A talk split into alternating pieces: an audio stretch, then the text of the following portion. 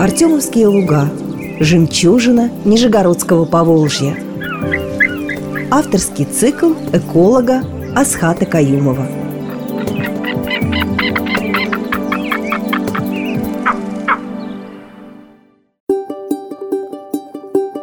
Здравствуйте, уважаемые радиослушатели! Мы продолжаем наши с вами разговоры об уникальном природном явлении, которое нам с вами досталось, нам повезло, да, мало у кого такое есть, об Артемовских лугах.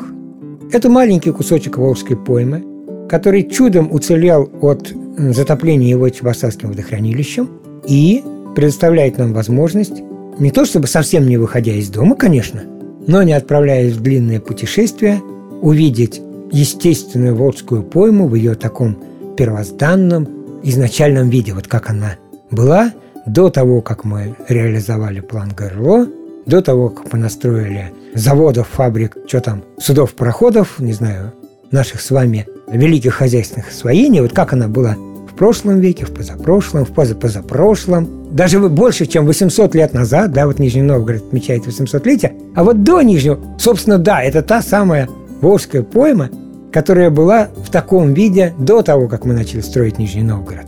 Здесь, в Артемовских лугах, можем увидеть, что было до того, как нас тут не было.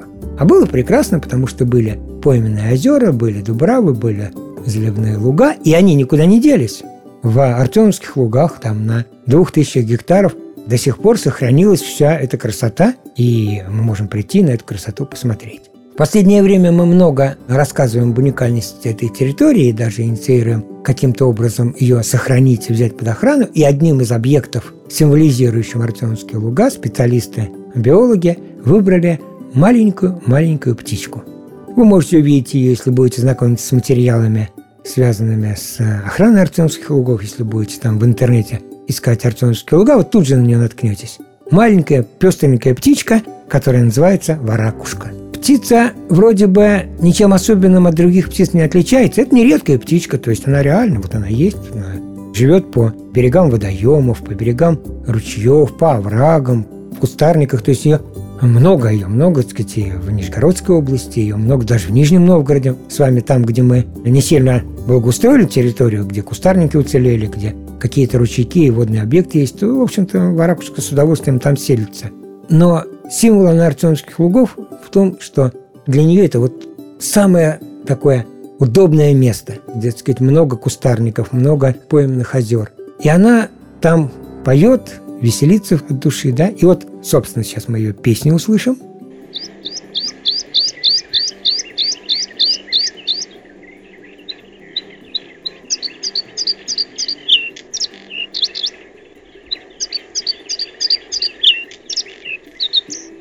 Про ее песню, кстати, можно сказать отдельную историю, потому что Варакушка на самом деле, она пересмешница. В отличие от каких-нибудь, например, соловьев, у которых вот настолько вот жестко характерное пение, ни с чем не спутаешь. Ну, как можно спутать соловья, да?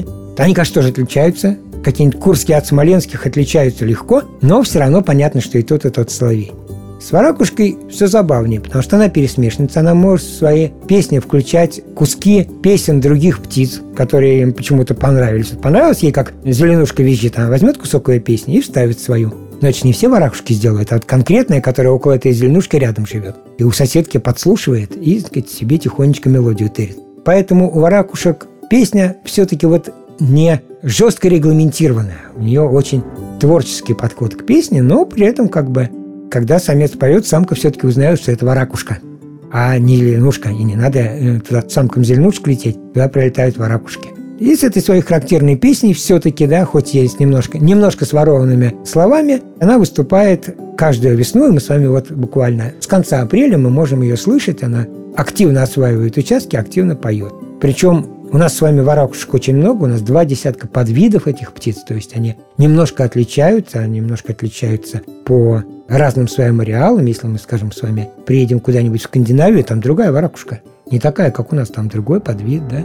Если мы поедем куда-нибудь там на юг, куда-нибудь там в Карпаты, там тоже другая варакушка. Не такая, как в Скандинавии, не такая, как у нас. То есть они немножко отличаются, но на самом деле все равно родственники. Это вот как люди, да? Все люди немножко отличаются, но среди них встречаются двоюродные братья и сестры и так далее. Так у воробушек есть подвиды, которые на самом деле являются двоюродными родственниками. И где-то когда-то очень давно имели один корень. Это была одна семья. Теперь, так сказать, это отдельные, так сказать, обитатели. Почему зовут Варакушка? Вот название такое, да? Потому что она изворакалась. Причем она, прям даже не знаю, как про это сказать, потому что это не изворакалась, она украсилась, потому что это птица. У некоторых, не у всех, конечно, но у некоторых особей этой птицы, у нее украшение такое очень патриотичное, очень в духе нашей страны, потому что у нее на груди украшения в цветах российского флага.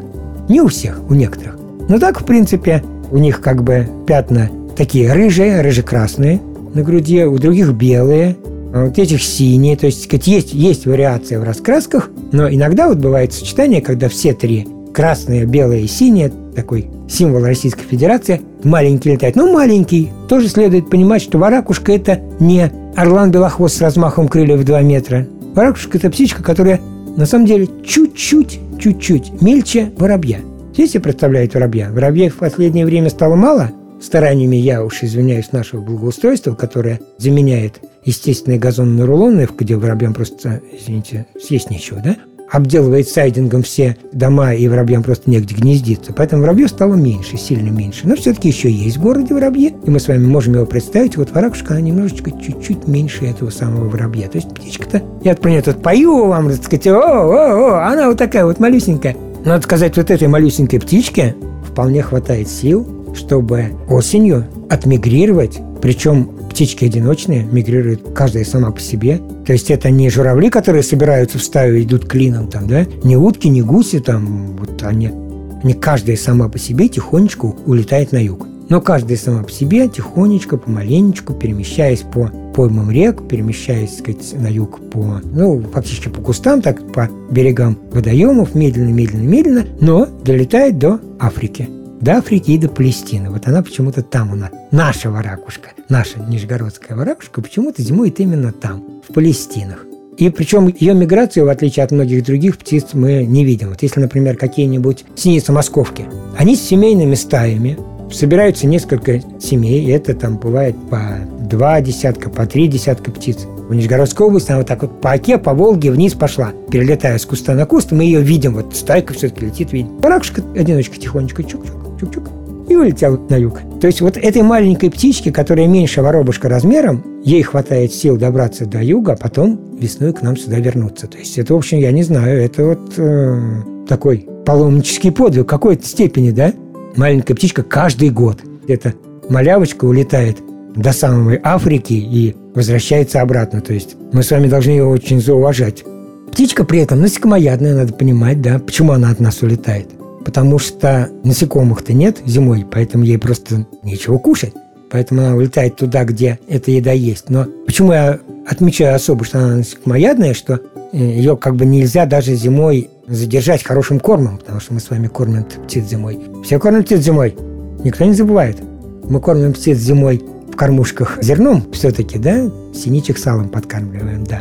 Поэтому воракушку просто едой не удержишь, потому что ей просто элементарно будет зимой нечего есть. Поэтому она от нас с вами улетает. Одна из немногих, кстати, птиц, которая, прилетев сюда и начав гнездиться, она, так сказать, вьет гнездо, вот что характерно. Ну, потому что все мы с вами знаем, да, смотрим, вон ворона, гнездо какое, такое, знаете, шматок веток на дереве висит, да, сорока. Сорока-то вообще наглеет, она в последнее время активно вьет гнезда не только из веток, из прутиков. Она проволоку собирает, иногда у нее в гнезде там две трети это алюминиевая проволока, она из нее плетет. Ну, грачи, все видели колонии грачей, да, здоровое сооружение. А в ракушке гнездышко ни одной веточки не имеет, она его полностью из травки плетет. Ну, было бы странно, да, птичка меньше воробушка, какое тут сооружение делают, да? Она плетет его из травки, ну, иногда может немножко мхом выстилать. Вот такое маленькое сооружение из травки, в котором она откладывает 5-7 яиц, у нее обычно в этих пределах от 5 до 7, ну, могут быть, конечно, случаи, так сказать, чуть меньше или чуть больше, но в норме в пределах 5-7 яиц такие зеленовато-голубенькие и размерчиком-то полтора сантиметра длиной, ну, два сантиметра. Манюсенькие. И из них вырастают, так сказать, новые птенцы, которые, опять же, с осени тихохонько отправятся в свои Палестины зимовать. Такая характерная для нас птичка, вот она типичная для артемских лугов, поэтому, собственно, мы и взяли ее в качестве символа лугов – такая патриотичная, упорная, симпатичная, очень симпатичная, потому что самец Воробушки в рассказке, ой, я забыл об этом сказать. На самом деле красивые, яркие, патриотичные – это только самцы. Самочки, они, в общем-то, невзрачные, они не раскрашиваются в такое яркое украшение, да?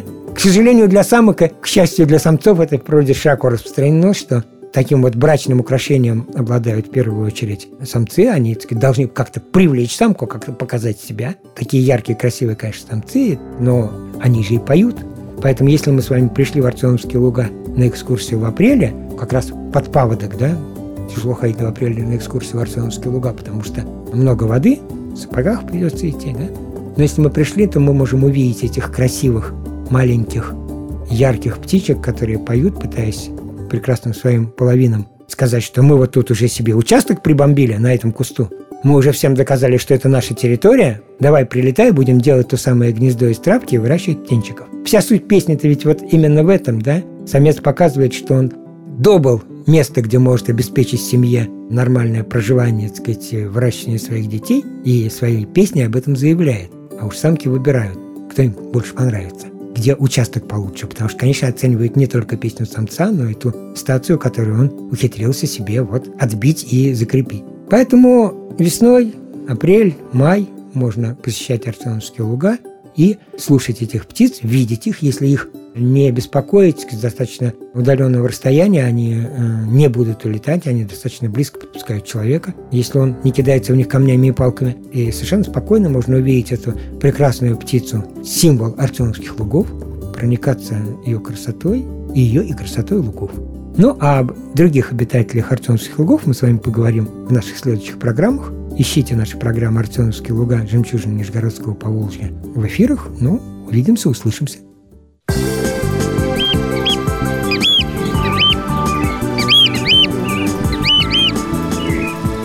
Артемовские луга. Жемчужина Нижегородского Поволжья –